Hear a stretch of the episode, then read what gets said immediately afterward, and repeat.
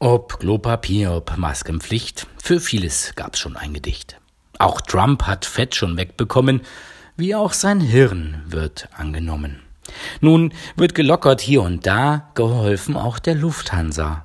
Seit Wochen schon, genauer zwei, ist nun mein Ort schon virenfrei. Im ganzen Kreis kein neuer Fall, doch leider halt nicht überall. Doch gilt es nun mal zu sondieren, wie man nun lockert den Schutz vor Viren. Der Landrat und das Gesundheitsamt sind nun gefragt und nicht das Land. Ihr müsst nicht alles jetzt gleich lösen, lasst Ramelow mal spielen den Bösen. Doch gibt es meiner Meinung nach jetzt Möglichkeiten von Tag zu Tag. Überlasst Merkel, Laschet und den Söder doch jetzt einmal den Weltverschwörer. Prüft in der Eifel, was kann gehen, und lockert weiter, ihr werdet sehen, dass dies genau in der Region kommt sehr gut an, auch ohne Hohn.